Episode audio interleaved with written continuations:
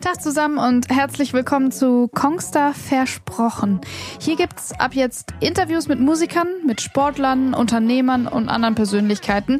Eben mit Menschen, die den mobilen Lifestyle leben und ihn prägen.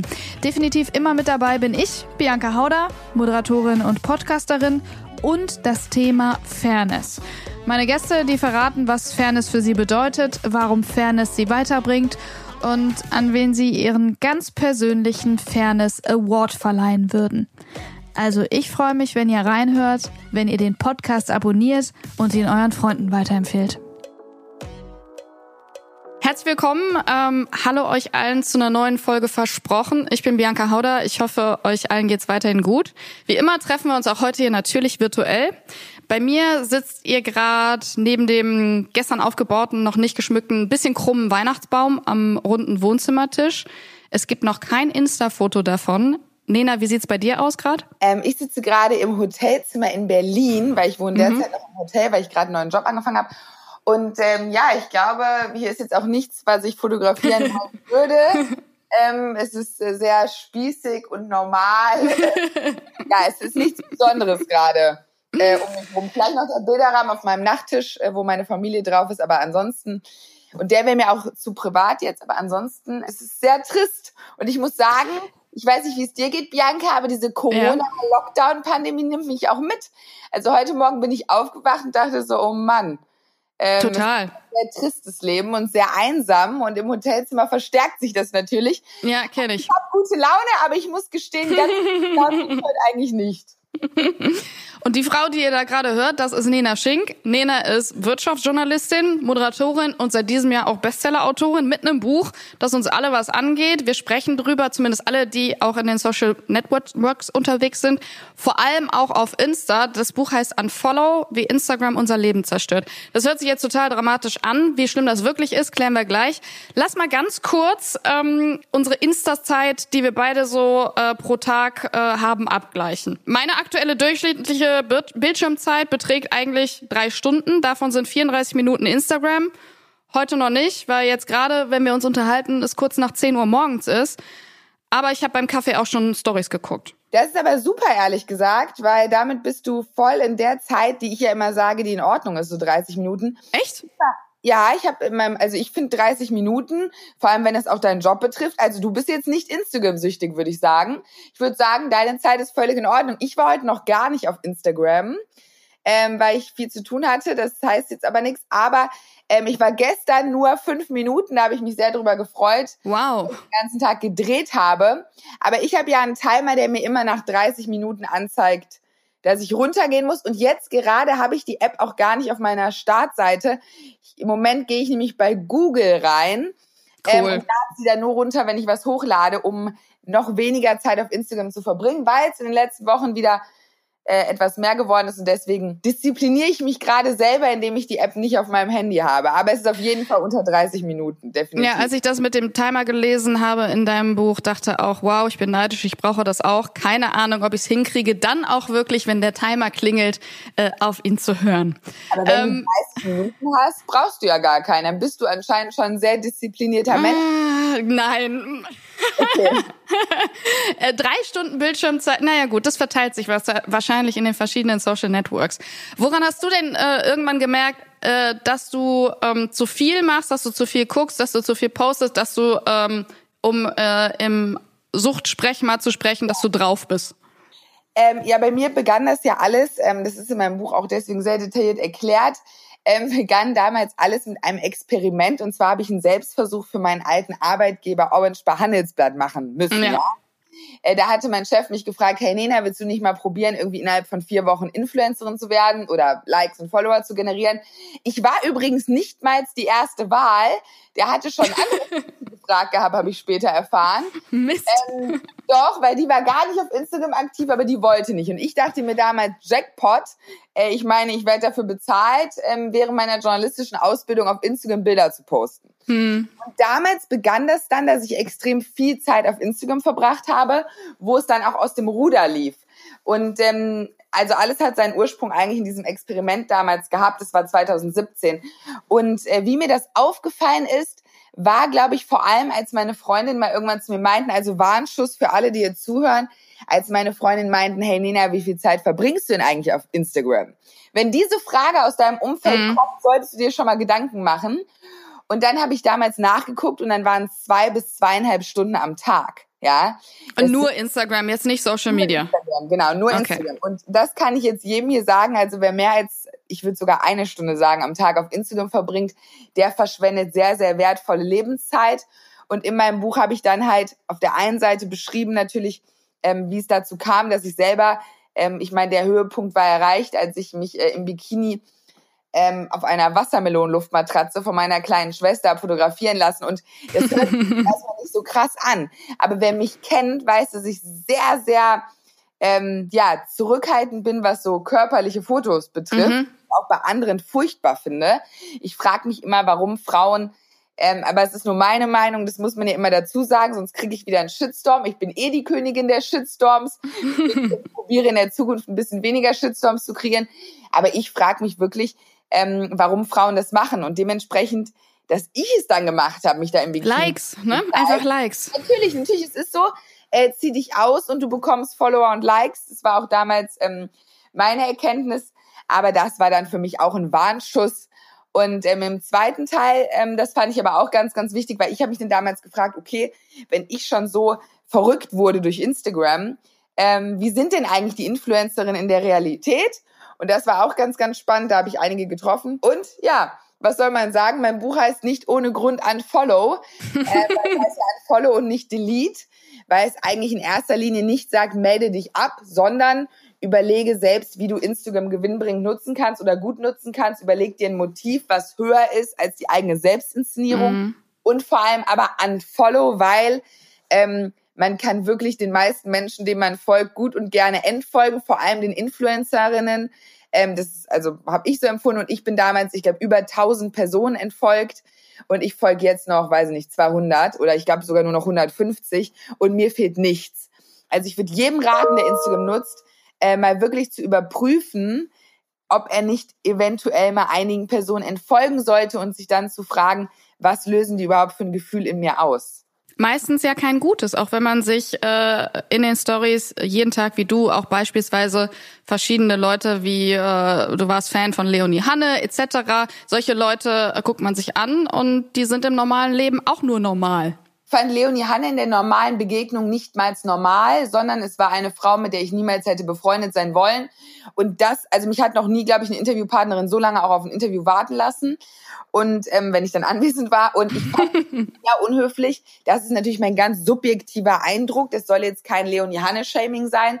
Aber ich finde, wenn man als Person sich in die Medien begibt, dann kann man auch nicht immer nur Beifall erwarten.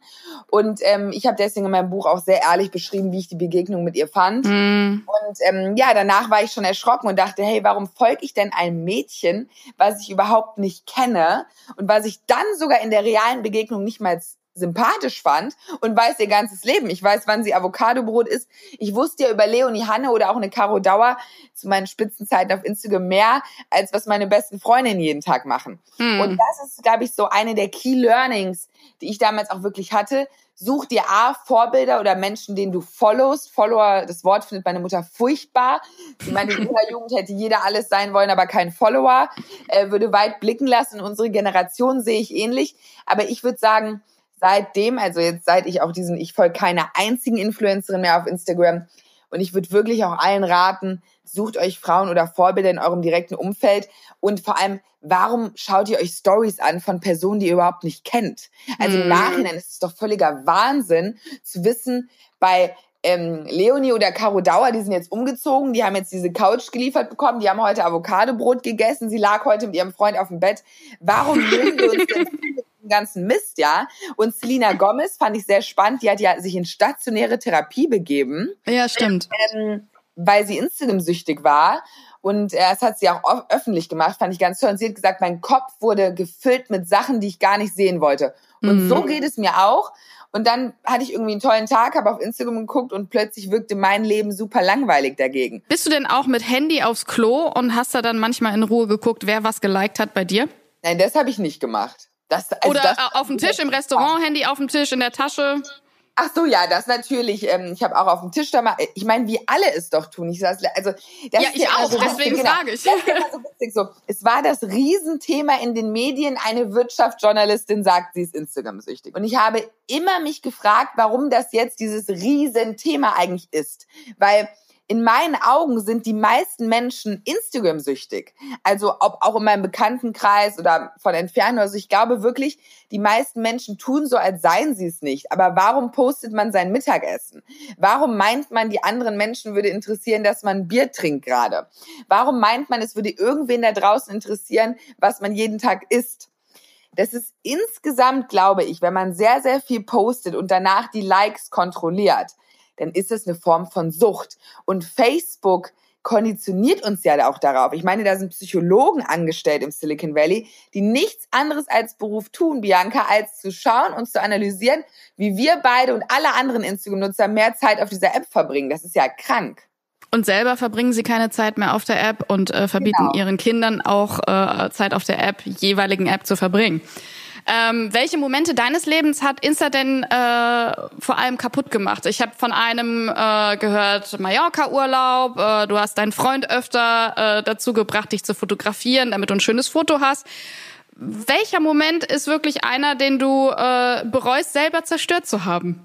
Ich glaube, dass es da viele gibt und ich glaube, dass man, ich glaube vor allem, ich glaube, das Problem war, man kann ein Leben mit Instagram führen, deswegen heißt mein Buch auch nicht Delete, aber man sollte kein Leben für Instagram führen, für Momente.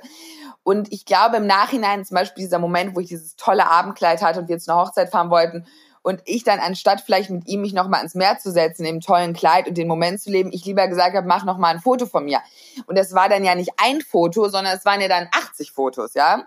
Mhm. Und ich glaube, ähm, kein Mensch macht gerne 80 Bilder von dir. Also ich hatte auch eine Freundin, die ich andauernd irgendwie fotografieren musste und dann nicht 30 Mal, sondern 100 Mal.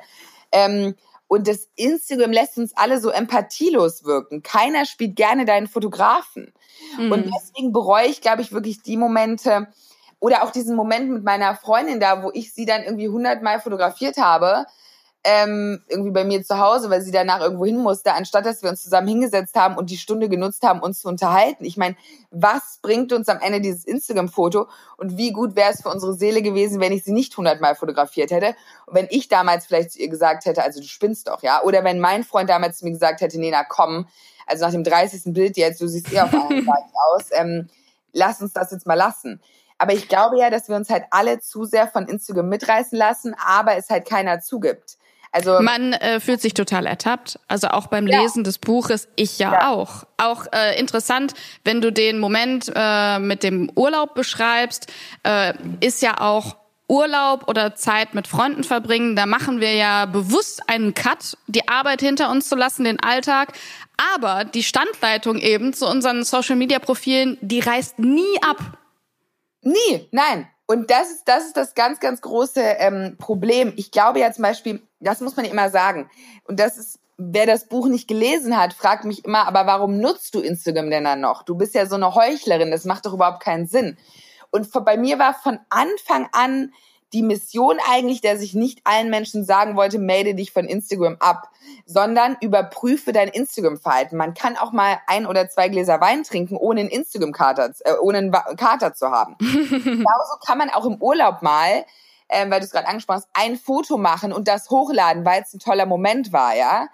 Aber man sollte halt nicht in den Urlaub fahren und dann von der Ankunft bis zum Essen, bis zum Pool und sein ganzes Leben auf Instagram dokumentieren. Ähm, mhm. Es gibt nämlich auch Inhalte anders als Essensfotos von Künstler, Fotografen oder ohnehin in der Öffentlichkeit stehenden Personen, die auch auf ihre Inhalte aufmerksam machen müssen. Wir können uns ja nicht dem digitalen Fortschritt leider verweigern, obwohl ich definitiv sagen muss, ähm, Menschen, die keinen Beruf haben, wo sie senden wollen oder wo sie sich mitteilen wollen. Also wenn man wirklich ein ein Profil nur für sein Privatleben hat, dann sollte man das, ähm, glaube ich, nicht öffentlich haben. Und man sollte sehr genau auch überlegen, was man mit der Außenwelt teilt. Und das mhm. war auch damals der Appell bei mir. Ja, jetzt im Sommerurlaub zu bleiben, mach mal ein Foto mit deinem, weiß nicht, mit wem auch immer im Sommerurlaub, teil das auch gerne, erfreu dich an den netten Kommentaren, aber nicht, wie ich es auch oft gemacht habe, äh, von morgens bis abends aus deinem Urlaub senden, weil am Ende hast du dann gar keinen Urlaub gehabt. Das stimmt.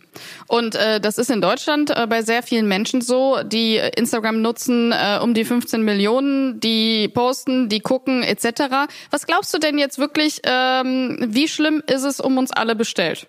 Ich glaube, dass unsere Generation komplett nach den falschen Werten auch größtenteils lebt. Ähm, Welche Generation ist es denn? Ist es unsere Generation, du als äh, 28-Jährige, ich als 36-Jährige oder wer ist es? Also deine Generation kann ich, glaube ich, nicht. Also ich würde jetzt sagen 36. Wir beiden sind jetzt acht Jahre auseinander, ja. Aber wenn du mhm. sagst, du verhältst dich genauso, würde ich dich ja. auch noch meinen. Meine Schwester ist 22. Ähm, und auch bei ihr empfinde ich, also nicht bei ihr persönlich, sie ist ein wunderbares, tolles Mädchen und war immer viel besser als ich im Instagram-Konsum. Ähm, dementsprechend ist sie eigentlich die klügere von uns beiden, fantastische junge Frau. Aber sagen wir mal, auch in ihrem Umfeld oder wenn ich irgendwelchen Bekannten von ihr auf Instagram folge, würde ich sagen, okay, die lebt auch nach den falschen Werten, nicht meine Schwester mhm. jetzt meint. Ich glaube, Estee Lauder hat letztens in einem ganz tollen Interview mit der Süddeutschen gesagt, heute macht ein Mädchen an einem Tag mehr Fotos von sich, als die Mutter in einem Jahr von sich hatte. Und ich glaube, das wirklich so bezeichnend. Wir leben danach, unser Leben nach außen zu inszenieren. Wir sind eine unglaublich narzisstische Generation. Ich würde manchmal sagen, unsere Generation hat mehr Geld als Verstand, ja. Mm. Wir sind die Generation, die, weiß ich nicht, machen, machen irgendwie noch, äh, studieren lieber acht Semester als sechs, die Eltern zahlen es ja eh, machen Backpacking, ja, nennen es Work and Travel. Ähm, wir sind oft so, so ziellos. Ich empfinde diese Generation als so ziellos und ich glaube, dass wir zu verwöhnt aufgewachsen sind, auch viele von uns, um nicht mehr viel erkämpfen zu müssen. Und weil wir nicht mehr vielleicht unseren Lebensstandard so sehr erkämpfen müssen, wir wohnen eh in WGs oder ähm, feiern noch das prekäre Leben in der Öffentlichkeit. Ich glaube, dass unsere Generation wieder an Werten, ich glaube, wir müssen wieder lernen, gute Menschen zu sein und Werte zu haben. Das heißt mhm. nicht, dass es jetzt alle nicht sind, aber ich finde schon, also bei mir ist es auf jeden Fall so, ich habe sehr bereut, als meine Oma gestorben ist. Da gibt es ein sehr großes Kapitel auch in meinem Buch zu, dass ich nicht vielleicht einfach mal mehr Zeit mit ihr, noch mehr Zeit mit ihr verbracht hätte. Wir hatten ein sehr mhm. enges Verhältnis. Aber ich meine, wenn ich diese Instagram-Zeit damals sehe, zwei Stunden am Tag, 14 Stunden die Woche, ja, ich meine, da hätte ich zwei ganze Tage mit meiner Oma verbringen können, weil ich bis heute bereue, dass ich es nicht getan habe. Und ich glaube manchmal, dass unsere Generation zu selbstkonzentriert ist.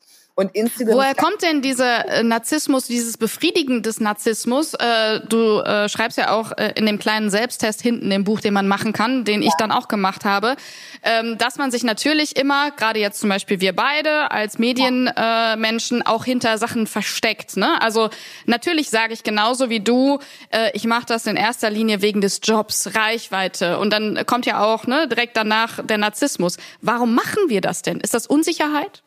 Das wäre jetzt eine viel größere Frage. Gehen Menschen, die unsicher sind, eher in die Medienbranche als selbstbewusste Menschen? Das muss eine ja. Frage sein, ja? Hm, weiß ich nicht. Ähm, das weiß ich ehrlich gesagt wirklich nicht. Ich glaube, dass wenn man extrovertiert ist, ich bin zum Beispiel sehr, sehr extrovertiert, ich bin manchen Menschen zu viel, zu laut, zu sehr da.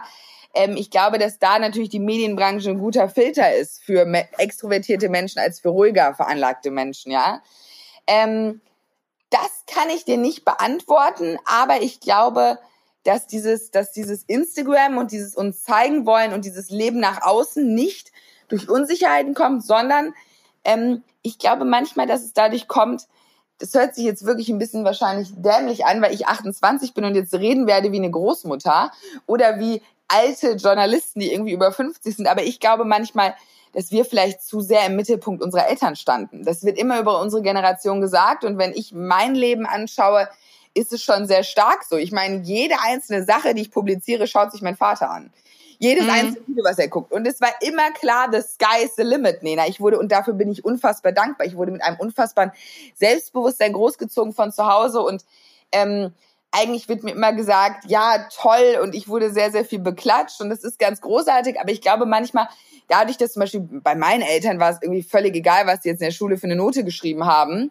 Und ich glaube, dass die deswegen nicht so selbstzentriert sind und so selbstfokussiert. Man kann jetzt natürlich sagen, es wächst da eine andere Generation ran, die Fridays for Future vorantreibt. Mm. Aber auch das ist doch dasselbe. Ich meine, ähm, die vergessen doch auch so ein bisschen, Wohlstand muss man auch erstmal arbeiten. Und ich finde es toll, mm. wenn man politisch aktiv ist, aber es ist doch jetzt eigentlich wieder eine neue Form auch von unserer Generation zu sagen, hey, ähm, es scheint mir irgendwie so, als würde mittlerweile alle vergessen, dass, dass Arbeit auch Arbeit ist und nicht nur ein Traum ist. Man muss seine Träume leben. Aber ich finde auch nicht jeden Tag geil, kann ich ganz klar sagen. Es gibt Tage bei mir, wo ich denke, boah, ich packe jetzt hier meine Koffer und reise nach Hause, ja. Aber die mhm. muss man halt durchhalten. Und ich habe manchmal das Gefühl, dass, dass Leistung oder letztens war ich beim ZDF in, in, in einer Diskussionsrunde und dann hat eine Influencerin gesagt, sie findet so toll, dass jetzt alle ein eigenes Sprachrohr sein können. Ja, mhm. aber wir können doch nicht alle nur Sprachrohre sein wollen. Also zum Beispiel, wenn du zu einer Zeitung kommst, dann bist du erstmal Praktikant. Was bedeutet das? Du, du recherchierst und suchst irgendwelche Zahlen raus. Aber du schreibst nicht am ersten Tag einen Leitartikel. Und ich glaube manchmal, dass es vielleicht wichtig wäre, auch mal in unserer Generation, dass man hart arbeiten muss und dass wieder Fleiß eine Tugend wird und harte Arbeit und vielleicht auch ich weiß nicht, bei mir waren immer die Sachen, die ich mir am meisten erkämpfen musste, das habe ich schon in der Schule gelernt, die hart waren und die nicht einfach fielen, die größten Erfolge und was einem zufliegt, ist eigentlich gar nichts wert. Und deswegen mhm. glaube ich manchmal, dass Instagram nur ein Symptom ist, weil auch auf Instagram ist es super einfach, ähm, eine Meinung zu haben oder ein Bild zu posten. Es ist ja nicht hart. Und ich würde mir manchmal wünschen, dass unsere Generation zu den zu, zu alten Werten wie wie Höflichkeit, wie Fleiß, wie ja, vielleicht erstmal länger für was arbeiten und da zähle ich mich ja mit rein, ja. Also ich, ich muss daran auch arbeiten, diese Werte mehr zu haben. Aber manchmal würde ich mir das wünschen. Die gute alte Zeit erklärt von einer 28-Jährigen ist auch wieder Oma Nena. Also in Instagram ist ähm, sowas vielleicht zusammenfassend äh, wie damals den 90ern äh, Mareike Amados Zauberkugel in der Mini-Playback-Show äh, und heute ist es vielleicht Instagram, äh, wo man sich so präsentiert, aber das ist dann äh, für manche Leute das echte Leben. Ähm, Dein Buch gefällt mir. Ja, der, der fällt, okay, dann halten wir das so fest. Dein Buch Unfollow, das basiert ja vor allem, wenn man es liest, auf eigenen Erfahrungen, natürlich auch unterfüttert mit Recherchen über, ne, welche Mechanismen und psychologischen Effekte hinter der ja. Abhängigkeit gesteckt haben. Ähm, welche Erkenntnis war für dich dabei, die dich am meisten überrascht hat? Bei den fundierten Erkenntnissen, wir haben ja gerade ganz kurz über Silicon Valley schon gesprochen. Von allen Erkenntnissen das mit dem Psychologen fand ich schon relativ krass, also dass da wirklich Menschen angestellt sind, ähm, die, die, die mich dann süchtig werden lassen. Aber ich glaube, am schlimmsten waren für mich schon Erkenntnisse wie die Harvard-Studie, dass Social Media süchtig, süchtiger machen kann als Alkohol und Zigaretten. Ähm, aber vor allem auch, ehrlicherweise, Bianca, es hört sich jetzt wahrscheinlich blöd an oder so wie Werbung an, aber mich hat gerade aktuell eine Erkenntnis am meisten schockiert von allen Recherchen, die ich je in meinem Leben gemacht habe. Dieses Mal aber für mein zweites Buch, die teile ich jetzt auch gerne mit dir. Mhm. Und zwar 65 Prozent der deutschen Frauen würden 10 IQ-Punkte abgeben, um einen Schönheitsmakel auszugleichen. Und Nein. nichts hat mich an Unfollow so schockiert oder je an irgendeiner Recherche wie dieser Fakt. Ja. Krass, ja, das ist sehr krass. Über dein äh, neues Buch. werden lieber dümmer und dafür schöner. Das ist ja unfassbar. Ja, das ist unfassbar. Ja. Deswegen Darüber sprechen wir gleich noch über dein neues Buch Pretty Happy. Ähm, lass uns mal ganz kurz zu ja. dir selber zurückkommen. Ähm, wie genau, weil du ja auch schon, du hast von deiner Oma gerade schon geredet, ähm, wie hast du gemerkt eigentlich, ey, Moment mal, hier läuft irgendwas schief, äh, das könnte sowas wie eine Sucht sein, weil das ist ja auch ein Eingeständnis erstmal sich selber gegenüber ich glaube, dass es wirklich, es war wie so ein Mosaik. Also es waren ganz viele Aufwachmomente, in dem zum Beispiel einmal halt meine Freundin Jill mich gefragt hat, wie lange, wie viel Zeit ich eigentlich auf Instagram verbringe. Dann hat mein Kollege Marius damals, ähm, der mich immer in San Francisco fotografieren musste, war, selbst er war irgendwann genervt und das war schon komisch, weil er ist eigentlich sehr lieb und macht immer alles und ähm, ja, oder dann, warum postest du denn immer deine Gummistiefel? Oder immer, ich hatte diese unfassbar peinliche Angewohnheit, überall, wo ich hingeflogen bin, weil ich wollte natürlich zeigen, wie busy und erfolgreich ich bin, habe ich immer gepostet, next stop, Doppelpunkt München, ja. Ich war zum Beispiel gestern in München, da habe ich noch nicht mal jetzt irgendwie meinen blöden Koffer fotografiert. Ich weiß auch nicht, wen das damals interessiert hat, niemanden. Aber normalerweise, also wenn ich gestern noch Instagram süchtig gewesen wäre, wäre ich morgens, ähm, ich bin um sieben geflogen, da hätte ich erstmal ein Bild vom Sonnenaufgang im Flieger gemacht. Dann hätte ich, ähm, ich bin schon on the go. Dann hätte ich den Dreh komplett gefilmt und dann hätte ich abends meinen Koffer Next Stop Home What a Day gepostet. So. Das heißt, oh Gott, ich schäme mich jetzt, weil sowas mache ich auch manchmal. Oh, ja gut, äh, das mache ich nicht mehr. Ich poste überhaupt nicht mehr, wenn ich irgendwo hinfahre oder hinfliege. ähm, weil ich einfach auch finde, was bringt das denn den anderen? Also was ist denn jetzt der Mehrwert?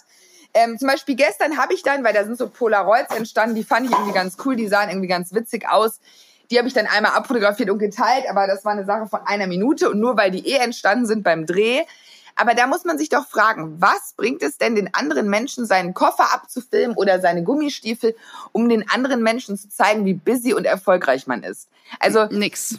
Dieses, Kofferfilmen von mir damals und immer dieser Next Stop Bermuda, Next, oder wenn ich meinem Urlaub oder Next Stop Mallorca und immer, ich bin super busy und ich reise auch noch so viel und ich habe so ein tolles Leben. Ähm, also im Endeffekt, die Businessreisen sind überhaupt nicht so toll, wie, wie wahrscheinlich manche denken. Gestern steht man da um fünf auf, sieht eigentlich den ganzen Tag keinen einzigen seiner Freunde, seiner Familie und abends geht man ins Bett. Und es war gestern normaler Arbeitstag. Warum will man das auf Instagram so aussehen lassen, als hätte man so einen tollen Tag? Also ich kann dir ganz ehrlich sagen, wenn ich in Düsseldorf bin und mich mit meiner Freundin Jill betrinke, habe ich einen wesentlich besseren Tag, als busy nach München zu fliegen. Das heißt nicht, dass die Arbeit ja. keinen Spaß macht. Aber ich glaube, wir sollten unser Leben nicht besser aus, aussehen lassen, als es ist. Und zum Beispiel habe ich deswegen ja in meinem Buch über diese Einsamkeit geschrieben gehabt, die ich auch oft empfinde. Und das habe ich nie auf Instagram gepostet. So, ich bin jetzt seit fünf Uhr unterwegs und irgendwie heute Abend bin ich irgendwie nur im Hotelzimmer und sehe niemanden und eigentlich ist es ziemlich einsam, ja.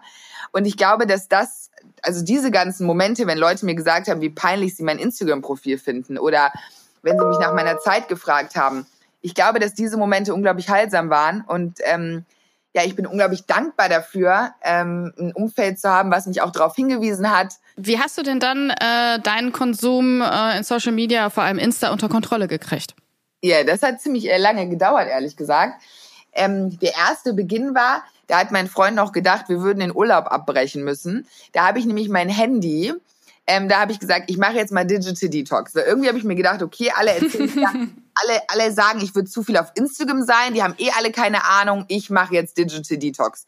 Ich habe mich schon bei der Entscheidung, die ich natürlich auch auf Instagram geteilt habe, damals 2019 war das, ähm, habe ich mich natürlich schon sehr heroisch gefühlt, so als hätte ich einen Journalistenpreis gewonnen. Ja, ich mache jetzt mhm. Digital Detox.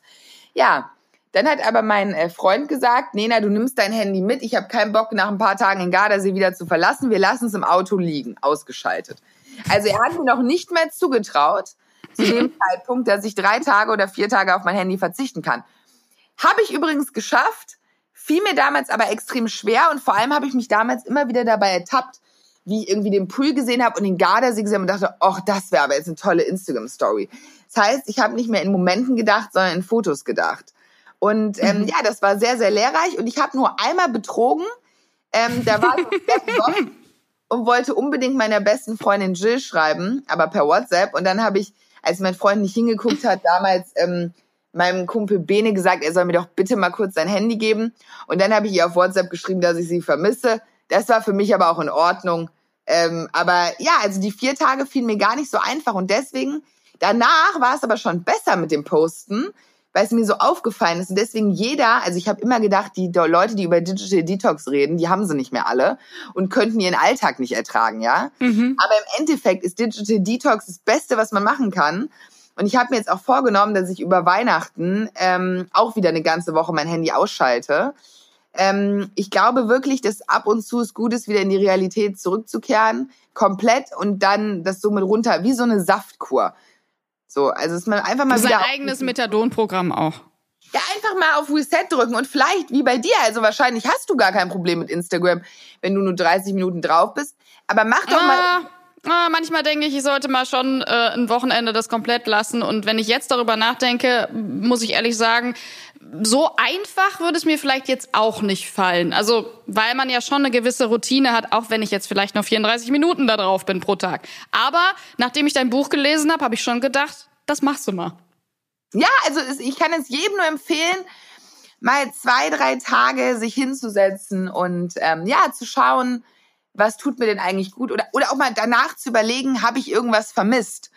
Also mhm. nach diesen vier Tagen bin ich extrem vielen Leuten entfolgt, weil die interessieren mich einfach nicht. Warum mhm. interessiert uns denn, was andere Menschen machen? Deswegen ist ja auch die Botschaft aus meinem Buch, werde zum Influencer deines eigenen Lebens und hör auf, ein Follower zu sein. Das ist wahrscheinlich die wichtigste Botschaft. Ich finde wirklich mittlerweile dieses Followen eigentlich schlimmer, als wenn man vielleicht mal selber was hochlädt, weil dieses Followen nimmt extrem viel Zeit ein, wenn man sie mal durch diese Stories titscht. Und ähm, also mir tut es extrem gut, dass ich nur noch äh, Accounts folge und darunter sind ja auch inspirierende Accounts wie der von Ariana Huffington mm. oder der Tagesschau. Mm. Aber ich folge eigentlich wirklich nur noch Freunden, Bekannten, Menschen, die ich in der Realität kenne und schätze. Ich bin übrigens auch Menschen entfolgt, mit denen ich sogar in der Realität befreundet bin, weil die mich auf Instagram einfach nerven. Und deswegen, das finde ich, glaube ich, auch ganz wichtig. Man muss als Lehre nicht jemandem auf Instagram folgen, äh, mit dem man im echten Leben befreundet ist. Man kann auch denjenigen im echten Leben mögen und das Instagram ich hassen. So, mhm. auch das ist fein.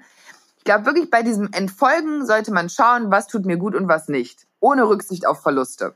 Und Follower hört sich ja auch immer so schön an, äh, wenn man jetzt wieder nochmal ganz kurz einen Schritt zurückgeht, an früher denkt, ein Lemming wollte man nie sein.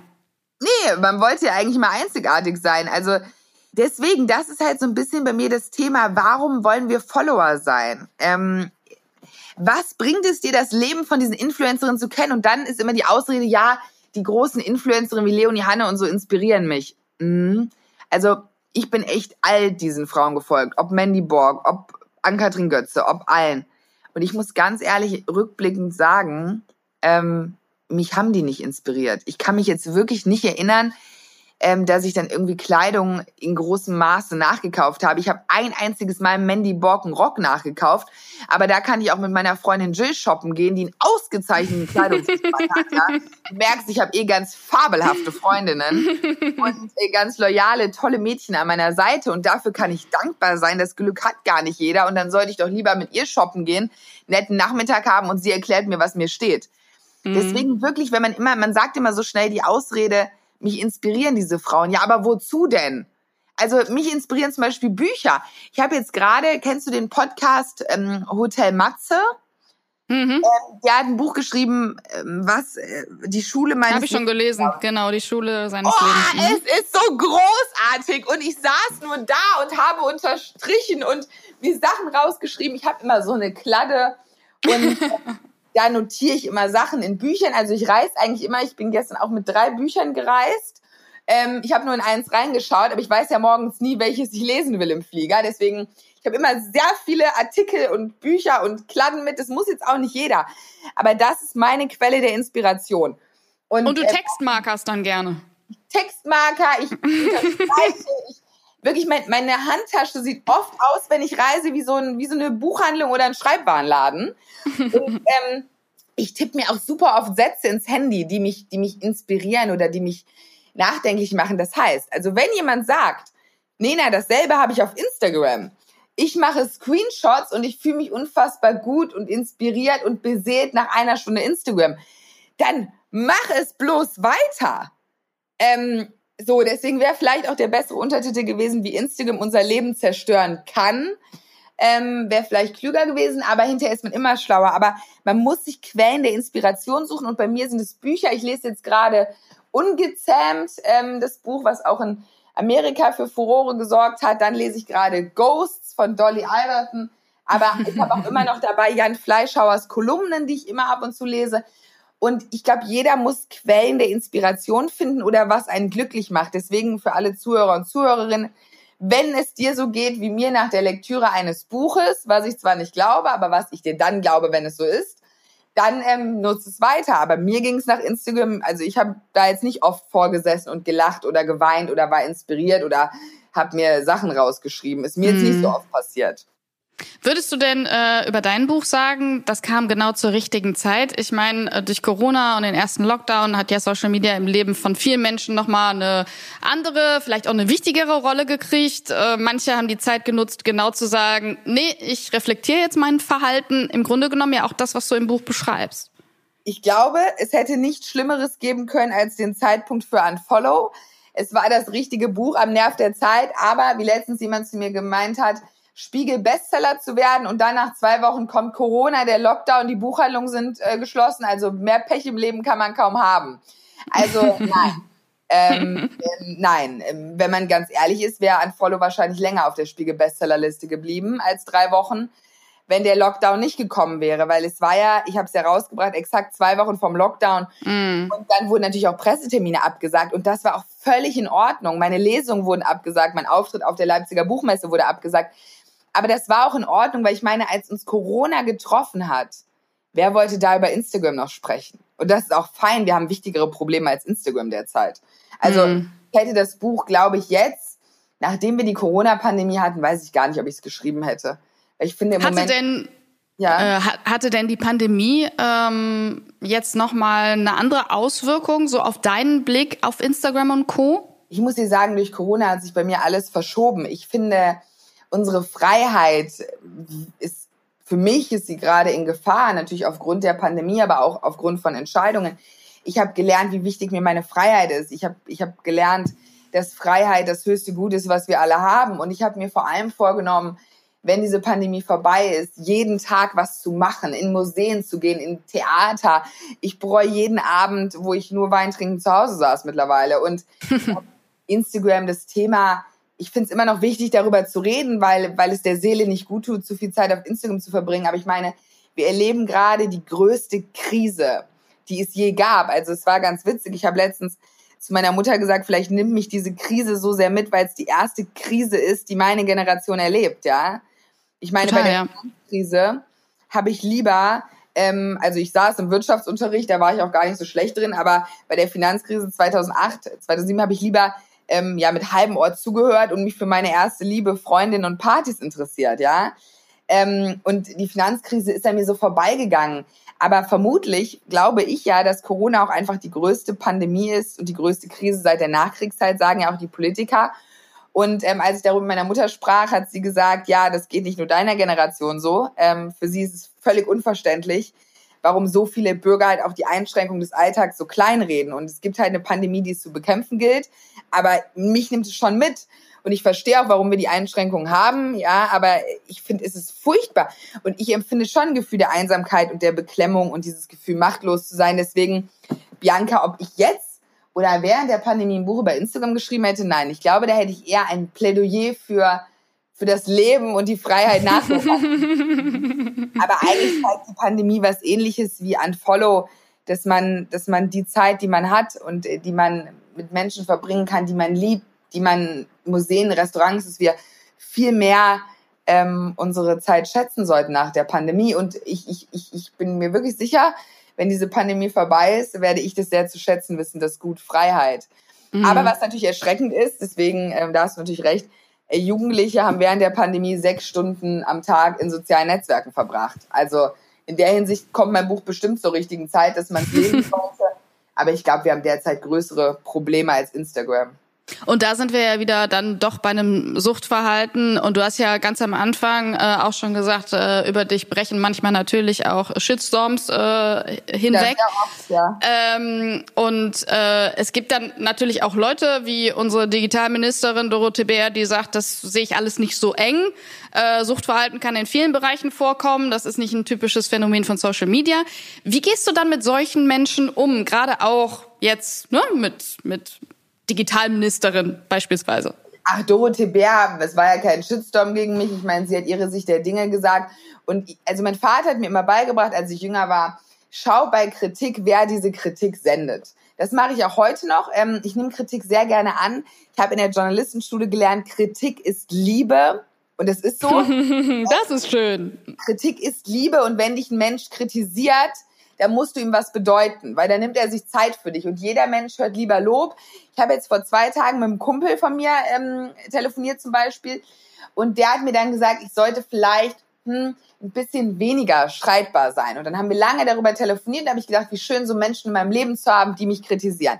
Kommen wir zu Doro Bär zurück. Ich habe ja auch schon sie oft kritisiert. Ich meine, eine Frau, die Digitalministerin ist und sich als Insta-Loverin in ihrem Profil nennt. Was soll ich mit ihrer Kritik anfangen? Es gibt kein größeres Wort, als ein Lover zu sein. So. bezeichnet trotz Studien, dass Instagram süchtiger machen kann als Alkohol und Zigaretten. Dass Instagram Kinder magersüchtig werden lässt, dass die Magersuchtsrate steigt. Also diese ganzen Studien nimmt sie als Digitalministerin und bezeichnet sich als Insta-Loverin. Ja, Frau ja. Bär, ich glaube, wir beiden werden nicht auf einer Welt noch kommen. Und dementsprechend, glaube ich, ist auch schon gesagt, was ich davon halte. Ähm, ich finde, sie, sie hätte längst eine Aufklärungskampagne machen müssen. Ich meine, was gibt sie da mit Eltern mit? Ach ja, mein Kind nutzt Instagram. Nicht schlimm. Unsere Digitalministerin bezeichnet es als Poesiealbum, ja, als Poesiealbum. Ja, ja. Dann soll sie bitte ein Poesiealbum führen oder ein Fotoalbum führen. Also ich finde sie, was Instagram betrifft, sehr, sehr indifferenziert. Mhm. Äh, und ich hoffe, dass sie vielleicht mal mein Buch äh, lesen wird. Ja, aber deswegen ist mir sehr egal. Aber ähm, mich nehmen Shitstorms schon mit. Also es gibt, glaube ich, Leute, die sagen, ich, ich, ich mache sie zwar immer, ich verursache sie immer wieder, weil ich auch nicht anders kann. Ähm, ich muss meine Meinung sagen. Ich werde auch für diesen Podcast, das wusste ich schon, weißt du, ich weiß ja immer, Bianca, während ich was sage, ob mir das jetzt der Shitstorm wert ist. Und ich kann dir jetzt schon sagen, ja, natürlich. was zum Shitstorm führen wird. Das wird zum einen sein, dass ich meine Meinung gesagt habe, dass ich finde, dass Frauen sich nicht freizügig in den sozialen Medien ähm, zeigen sollten. Dafür werde ich Slut-Shaming-Vorwürfe kriegen. Und auf der anderen Seite wird es der Teil über die Generationen sein, ja? So. Wie kann mhm. die sowas sagen? Aber mir ist es immer wichtig, meine Meinung zu sagen. Aber das Schlimme ist, ich habe nicht so eine dicke Haut, dass es mir dann egal ist. Äh, bedeutet, ich habe dann immer Shitstorms, die mich aber auch mitnehmen. Das ist eine schlechte Mischung. Aber ich hoffe, umso älter ich werde, ja, also der schlimmste, also so, der schlimmste Shitstorm war, als ähm, als ich darüber gesprochen habe, wie Chrissy Teigen ihre Fehlgeburt auf Instagram inszeniert hat. Da ging es mir um das Wie, ja. Mhm. Und dann habe ich ähm, Nachrichten bekommen, sie wünschten mir eine Fehlgeburt. Ja, ich wäre Abschaum, ich sollte sterben. Und das sind natürlich dann Shitstorms, wo ich sage, okay, Leute, äh, mal einen Gang runter, ja. Das überschreitet ja. natürlich äh, auf jeden ja. Fall Grenzen. Aber, aber der eine. Kritik, damit kann ich gut leben. der, ähm, nehmen wir mal äh, das, was du gerade gesagt hast, der zukünftige Shitstorm, den du bekommen äh, können würdest äh, nach diesem Talk, wäre der ähm, über das freizügige Darstellen äh, der Frauen im Netz, auch dein äh, Foto, was du gepostet hast aus dem Urlaub. Äh, ja. Da sind wir auch dann wieder bei deinem neuen Buch, was bald rauskommt, nämlich Pretty Happy, lieber glücklich als ja. perfekt. Das ja. kommt im März. Und äh, ganz kurz gesagt, ähm, äh, kritisierst du ja inszenierte Frauenbilder. Ähm, wie oft musst du den Widerspruch erklären, selber ähm, natürlich auf Instagram unterwegs gewesen zu sein, jetzt noch da zu sein, aber in einer anderen Funktion? Äh, Pretty Happy geht wesentlich weiter. Also Pretty Happy ist, äh, wenn ich jetzt noch kurz sagen darf, kein Buch über Social Media.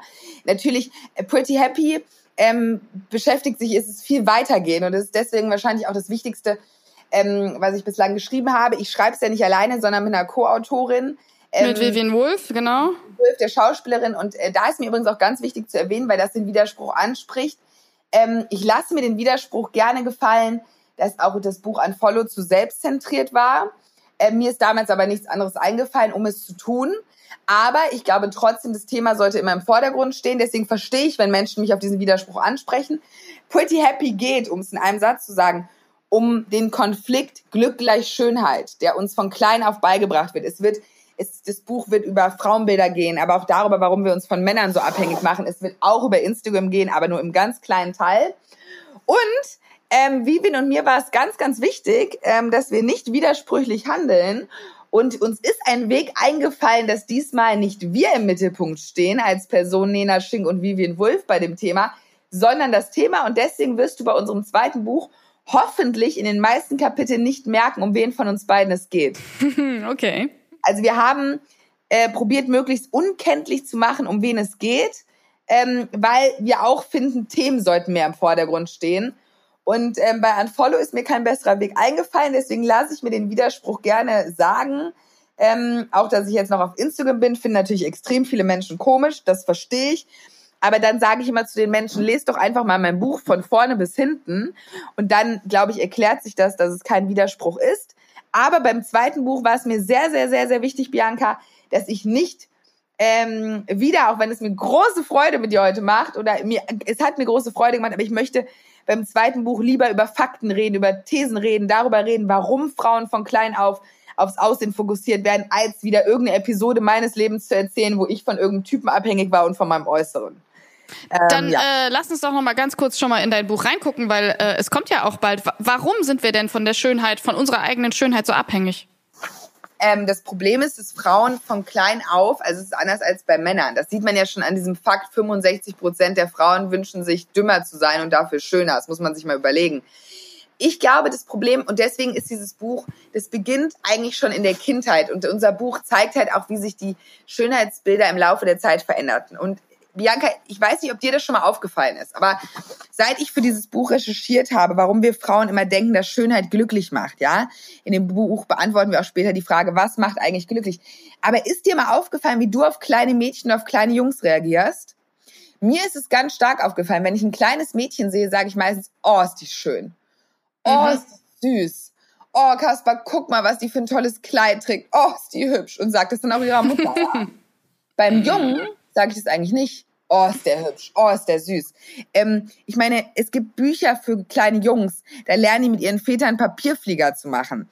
Die lernen, ähm, die haben Wissenschaftsbücher. Und ich glaube, das Problem ist wirklich, dass Frauen sehr darauf ist, von klein auf, wenn du schön bist, bist du glücklich. Wenn du schön bist, gefällst du den Männern ich bin es leid. Ich möchte nicht mehr, dass wir Frauen bescheiden in der Ecke darauf warten, gefragt zu werden, ob vom Typen oder ähm, vom, vom, vom Mann, ja.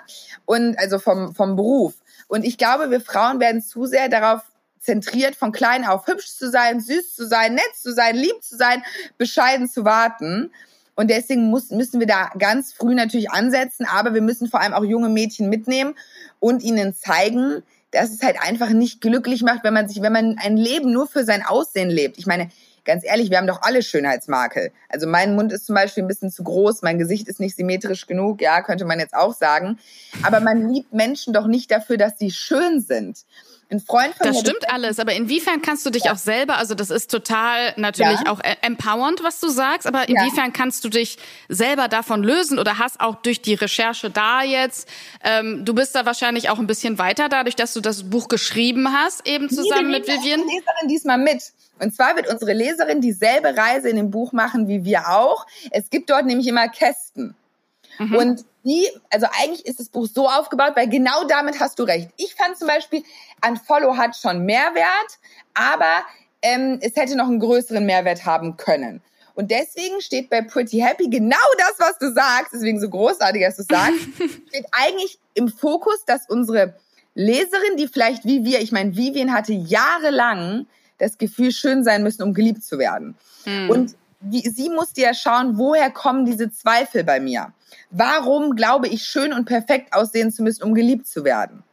Und mm. deswegen ähm, legen wir eigentlich los mit, ähm, woher Vivians Zweifel kamen. Und da gibt's dann immer Kästen. Begib du dich mal in deine Vergangenheit. Woher kommt das, dass du immer das Gefühl hast, makellos sein zu müssen? Wer hat mm. das geweckt?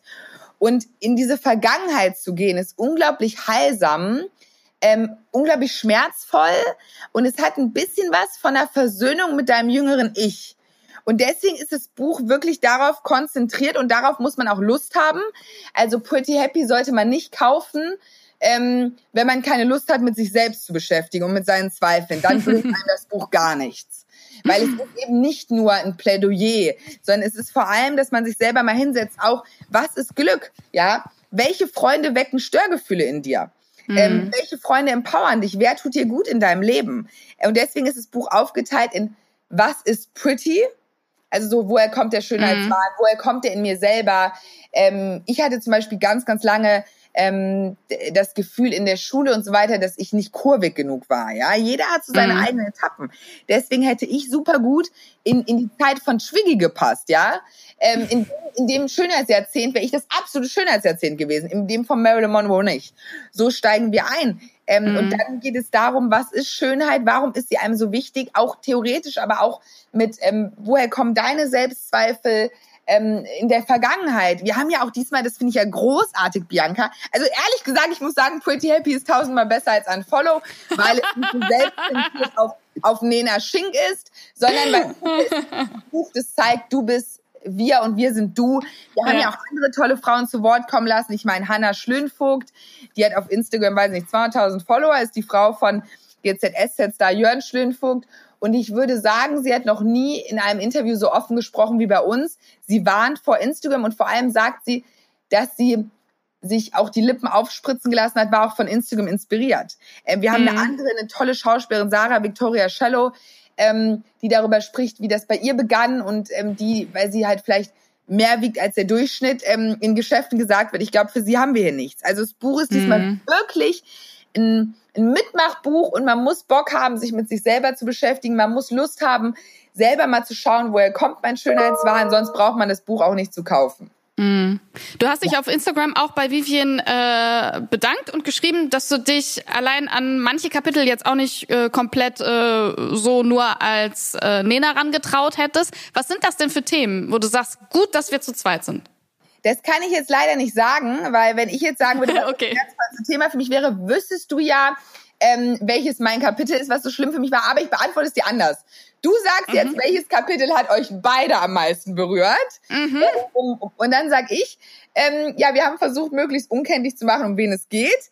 Ähm, aber ich kann dir verraten, ähm, die Kapitel, du schuldest niemandem Schönheit und äh, war es überhaupt Liebe? Waren für uns beide bei der Niederschrift die schmerzvollsten und hatten am meisten was von der Versöhnung mit unserem jüngeren Ich. Mhm. Welches der beiden Kapitel das meine war, sage ich dir aber nicht. das kann man dann äh, nachlesen ab dem 5. März und vielleicht rausfinden wollen, aber eigentlich ist es auch total egal, wer was geschrieben hat, egal, sondern es war einfach ja. Selbstzweifel haben und wir alle, glaube ich, das Gefühl haben, manchmal nicht genug zu sein und vor allem, was Vivian und mir halt sehr, sehr wichtig war in diesem Buch, ist halt, also die zwei größten Thesen sind halt zum einen, ähm, wir müssen einfach schaffen, dass Mädchen mehr wollen, als nur schön zu sein, ja. Mm. Und wir müssen endlich aufhören, dass wir irgendwem Schönheit schulden. Ja, das haben Männer nämlich auch nicht der Punkt. Aber warum ich mich bei Vivian so sehr bedankt habe, ist, A, ist es, glaube ich, unglaublich schwer, mit mir ein Buch zu schreiben. Sie tut mir jetzt schon im Nachhinein leid. Ähm, das ist Punkt eins. Ich glaube, ich bin ein sehr schwieriger Charakter in der Zusammenarbeit. Ähm, und der zweite Punkt ist aber, ich weiß nicht, ob du so Menschen in deinem Leben hast, aber Vivian ist ein Mensch, der, die der Seele gut tut. Das mhm. hört sich jetzt ganz blöd an, aber wenn man mit ihr zusammen ist, tut es der eigenen Seele unfassbar gut. Ähm, mhm. Ähm, ich glaube zum Beispiel, ich bin viel zu hibbelig, als ich, dass ich jetzt in der realen Begegnung deiner Seele gut tun würde. Ähm, du würdest wahrscheinlich danach erstmal deine To-Dos denken und weniger zur Ruhe kommen. Und Vivian ist wirklich so jemand, die hat mich unglaublich geerdet und ich glaube, sie hat es auch geschafft, dass ich mich in diesem Buch auch mehr dann zurückgenommen habe und ähm, ist eine wundervolle Frau. Und ich glaube, dass von, also ich glaube, dass von ihren Kapiteln sogar noch mehr Mädchen was lernen können als von meinen. Du hast ja jetzt, bevor dieses Buch rauskommt und ja. äh, um jetzt nochmal auf Unfollow äh, ja. zu kommen zum Schluss, du hast für mhm. dich beschlossen, eben nicht länger, du hast es auch schon mal gesagt, ein Leben für Instagram, sondern da mitzuführen. Das ist alles ja ein schmaler Grad. Ähm. Äh, Instagram, Social Media kann alles auch eine Chance sein äh, für äh, eventuell auch unbekannte Künstler. Auf der anderen Seite gibt's die Leute, die Vorbilder nacheifern, äh, wo das Leben nur auf Inszenierung basiert. Für uns uns alle, die wir jetzt zuhören und auch ich habe das Buch gelesen, Menschen, manche Menschen haben es vielleicht noch nicht gelesen. Wie kriegen wir das hin, wirklich ein gesundes Mittelmaß zu finden, uns trotzdem dort zu tummeln und nicht komplett die App zu löschen? Ich glaube, dass das jeder für sich selber herausfinden muss. Ähm, ich bin mir ganz, ganz sicher, dass wirklich das, deswegen gibt's auch in dem Buch am Ende diesen Fragebogen und das hätte ich wirklich noch viel mehr auf den Nutzer machen sollen, auf den Leser mit Kästen und so ich glaube, dass es für jeden völlig individuell ist. Ähm, ich glaube wirklich, dass jeder selbst rausfinden muss, wie tut Instagram mir gut, wie ist es ein Add-on in meinem Leben, wie nicht. Zum Beispiel, ich weiß, dass ich kaum Personen folgen sollte. Ich brauche den Timer. Ich bin in allen Sachen meines Lebens null diszipliniert, ja, null, außer was meinen Job betrifft. Aber ansonsten ähm, trinke ich manchmal gerne zu viel Wein, da bin ich undiszipliniert. Ich bin kein disziplinierter Mensch, auch nicht was Sport betrifft. Deswegen brauche ich einen Timer. Ich muss es von meiner Startseite löschen ähm, und die ganzen Sachen. Aber die braucht jetzt auch. Da haben wir was gemeinsam. ja, also aber die braucht ja jetzt vielleicht nicht jeder. Ähm, aber ich glaube, es ist wichtig. Ich meine, wir sind doch eine Generation der Selbstoptimierer. Wir denken darüber nach, wie viel Alkohol wir trinken, was wir essen, wie viel Sport wir treiben. Wir nutzen so viel unser Handy. Setz dich mal hin, vielleicht auch mit einem Blatt Papier ich glaube ja immer sehr an das Schreibgedächtnis, ans Aufschreiben. Setz dich hin, überleg dir, was empfinde ich, wenn ich auf Instagram war, bei welchen Accounts empfinde ich Freude und bloß nicht dieses, ich muss einer Person folgen, weil ich mit der befreundet bin. Nein. So, wenn ihr Instagram-Profil dich nervt, dann entfolgt der. Und am allergeilsten war übrigens, als ich das mal gemacht habe, haben mich dann sogar Leute angeschrieben, so irgendwelche entfernte Bekannte, Mausi, alles okay bei dir, warum bist mm. du mir mm. entfolgt? Da mm. habe ich gedacht, was? Also sie schaffen es nicht, sich mal auf einen Kaffee zu melden, irgendwie ein Jahr lang, aber dann Mausi, warum bist du mir entfolgt? So Leute kann man mhm. direkt abhaken. Mhm. Ähm, ich glaube, jeder muss es selber für sich entscheiden, aber ein Tipp ist definitiv, also wenn du mehr als 30 Minuten am Tag auf Instagram verbringst, solltest du dir wirklich überlegen, was anderes mit deinem Leben anzufangen. Ich glaube nicht, dass es sinnvoll ist. Aber wie gesagt, vielleicht empfindet jeder jemand Instagram so wie ich meine Bücher. Da würde ich jetzt auch nicht nur 30 Minuten am Tag lesen. Was ich auf jeden Fall gelernt habe, äh, den Weihnachtsbaum hinter mir äh, zu versuchen, nicht zu posten, auch wenn er geschmückt ist. Ähm, sonst fühle ich mich schlecht. Ähm, was ist denn ein Lebensmoment äh, von dir, der nie auf Insta gelandet ist, aber super perfekt dafür gewesen wäre und selbst hier schwer ist, in Worte zu fassen? Ich glaube, darüber kann ich ja jetzt sprechen, weil ich bin es ja jetzt schon seit ein paar Monaten. Ähm, ich bin verlobt seit Juni. Und Ach, krass. Genau, hundertprozentig hätte mein altes Instagram-Ich diese Verlobung auf Instagram zelebriert. Ähm, gibt es doch nichts anderes als, also es gibt für nichts mehr Likes als für Verlobung, Hochzeit, Kind. Ja? Keine Ahnung, ich bin viel stolzer auf meine Bücher, aber wenn ich Pretty Happy das Cover hochlade, gibt es, weiß nicht, 50 Prozent, 20 Prozent der Likes dafür, dass ich ein fucking Buch geschrieben habe, wie dafür, dass ich mich verlobt hätte oder dass ich irgendwie schön in die Kamera gucken kann, ja, mhm. also völliger Wahnsinn. Ähm, also meine Verlobung hätte ich auf Instagram zelebriert. Heute sage ich Monate später, ich habe es bis heute nicht geteilt, das wird auch niemals auf meinem Instagram-Profil landen. Ähm, ich hätte es auch jetzt gar nicht in dem Podcast erzählt, wenn es jetzt nicht eh schon jeder wüsste aus meinem Bekannten- und Freundeskreis, weil es war so schön, wenn wir Bekannte in der Gegenwart getroffen haben und die denen das dann erzählen konnten, persönlich oder am Telefon. Und du nimmst dir diese ganzen Reaktionen ja weg also wir haben auch ein tolles Bild von der Verlobung. Das gehört aber uns beiden. Mein Verlobter findet übrigens eh überhaupt nicht mehr auf meinem Instagram-Profil statt. Er wird auch niemals mehr stattfinden. Was privat ist, ist privat. Deswegen, wenn Leute mal sagen, warum ich noch auf Instagram bin, ich glaube, wer mir schon vor drei Jahren gefolgt ist, kann das mit heute nicht mehr vergleichen. Und das sollte mein Buch bringen. Aber diese Verlobung, ähm, ja, die ist mir viel zu teuer und zu hochwertig, um sie auch mit einem Foto zu teilen. Ähm, und die Likes sind es nicht wert, sowas Privates zu teilen. Und da bin ich unfassbar dankbar, dass ich schon vorher mein Instagram-Verhalten reflektiert hätte, weil die alte Nena hätte sofort wahrscheinlich noch in der Nacht dieses Bild auf Instagram geteilt und wäre dann damit beschäftigt zu gewesen, zu gucken, wer kommentiert. Und so, wir haben es auch erst einen Tag später unserer Familie gesagt und unseren Freunden gesagt und haben diesen Abend nur für uns genossen. Und ich glaube, dass dass nichts auf der Welt das wert gewesen wäre. Deswegen immer, wenn ich jetzt sehe, dass Menschen ihre Verlobung auf Instagram teilen, dann denke ich immer, hoffentlich ist die schon ein paar Wochen her. Hoffentlich mhm. haben sie sich nicht gerade erst verlobt und nehmen sich jetzt diesen wertvollen Moment. Ähm, genau, deswegen, ich glaube, meine Verlobung hätte zu sehr vielen Likes geführt, zu sehr vielen Kommentaren geführt und ich bin sehr, sehr dankbar, dass ich nicht geteilt habe.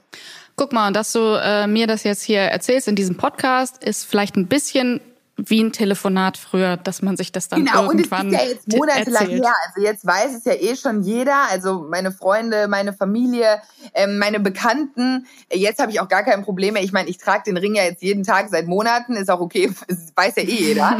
Sieht ja auch jeder, der mich trifft. Aber ich hätte es dir zum Beispiel auch nicht erzählt, wenn es erst drei Wochen her wäre. Und ich glaube, das ist ganz, mhm. ganz wichtig, dass man sich vielleicht mal mehr überlegt, was nimmt man denn eigentlich sich auch, wenn man seine Privatsphäre so sehr teilt.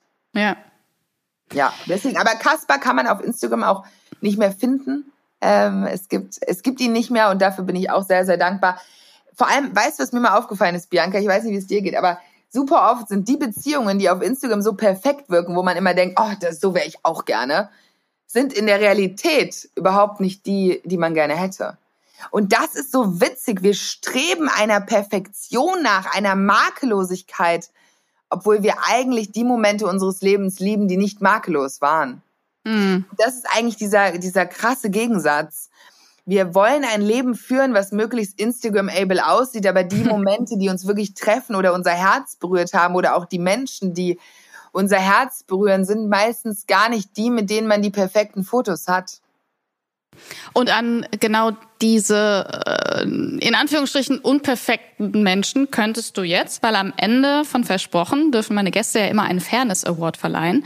Gibt's für dich ähm, einen Instagram-Account oder eine Userin, ein User, der diesen Award verdienen würde? Nein, definitiv nicht. Ich glaube wirklich, das habe ich am Anfang schon gesagt, ähm, man sollte sich Vorbilder in seinem realen Umfeld suchen. Und man kann doch von keiner Person wissen, ich wüsste noch nicht mal, ob Michelle Obama sich immer fair verhalten hat, ja. Also es ist völlig utopisch, immer dieses andere Menschen aufzusehen, die man gar nicht kennt. Ich sage heute und früher hätte ich immer gesagt, ach, mein Vorbild ist Jackie Kennedy und mein Vorbild ist, ähm, weiß ich nicht, ja, vielleicht auch eine Michelle Obama, bevor ich ihr Buch gelesen habe. Ähm, ein Vorbild ist natürlich eine Ruth Bader Ginsburg, aber ich weiß noch nicht, ob sie sich immer fair verhalten hat. Äh, auch eine Ariana Huffing, natürlich eifere ich dieser Frau nach, aber ich kenne sie nicht. Deswegen würde ich den Fairness Award gerne an jemanden verleihen, den du wahrscheinlich nicht kennst, außer du bist sehr auf Orange Behandelsblatt aktiv. Ähm, und zwar meinen ehemaligen Chef, Andreas Dörnfelder, für den ich auch mhm. heute noch ein Format alle zwei Wochen mache. Ich fand ähm, in der Zusammenarbeit, und wir kennen uns jetzt seit sechs Jahren, also persönlich, wir haben immer stetigen Kontakt, ich war damals Praktikantin beim Handelsblatt. Er war gerade aus der Journalistenschule raus Redakteur. Dann bin ich Volontärin geworden. Da war er dann schon Han äh, Orange bei Handelsblatt-Chef. Er hat mir damals geholfen, auf die Journalistenschule zu kommen. Ohne ihn wäre ich gar nicht draufgekommen. Ich bin ihm zu sehr, sehr viel Dankbarkeit verpflichtet. Aber vor allem finde ich, dass ich weiß, seit sechs Jahren kenne ich diesen Menschen, deswegen habe ich gerade unsere Beziehung beschrieben, um meinen mhm. Punkt zu machen. Du, du, merkst schon, ich neige leider zu Monologen. Ähm, aber bei diesem Mann weiß ich, dass er auf jeden Fall immer sich möglichst fair verhält. Und er hat sich mir gegenüber in sechs Jahren immer fair verhalten und Vielleicht wird er sich irgendwann mal in seinem Leben jemandem unfair gegenüber verhalten. Das mag sein. Das aber weiß das machen wir alle. Ne? Ja, aber mal Andreas Dörnfelder ist für mich ein Paradebeispiel für einen Menschen, der A, ein guter Mensch ist, ein guter Chef ist. Und das heißt nicht, dass wir uns nicht gestritten haben. Ich glaube, ich habe mich mit keinem einzigen Menschen oder Chef, Chef besser gesagt, so sehr in die Haare bekommen wie Andreas Dörnfelder und ich es hatten. Was aber auch zeigt, wie wichtig mir das immer war. Weil übrigens, das ist auch witzig, Bianca, vielleicht noch so als letzten Lebensratschlag, den ich in der letzten Zeit so gemerkt habe, wenn man sich mit Menschen streitet, bedeutet einem das Thema was. Und ähm, ich, mein Herz hing immer so sehr auch an Orange, aber Handelsblatt hängt es heute noch. Das ist meine Jugendliebe, ähm, meine ganz große. Das, also Andreas und ich haben uns so stark gestritten über Themen. Aber Andreas Dörnfelder ist für mich trotzdem der, der heute den Fairness Award gewinnen sollte von euch. Er ist, er ist Social Media Chef vom Handelsblatt. Ähm, und ich finde, dass ich habe, glaube ich, in der Zusammenarbeit noch nie einen Chef erlebt oder auch einen Freund erlebt. Er ist ja viel mehr mein Freund als mein Chef oder mein ehemaliger Chef, aber ich würde wirklich sagen, dass Andreas Dörnfelder der fairste Mensch ist, den ich kenne oder um die möglichste Fairheit bemüht ist, den ich kenne. Das ist ein äh, sehr schöner Monolog gewesen auch, ja, das äh, dein Chef. Und wirklich die Lehre daraus, nicht irgendwelchen Menschen zu Vorbilder aus, also die man gar nicht kennt. Das ist Schwachsinn. Mhm. Oder die man erst ein halbes Jahr kennt. Ähm, man muss, die Zeit zeigt eigentlich immer, wie Menschen sind.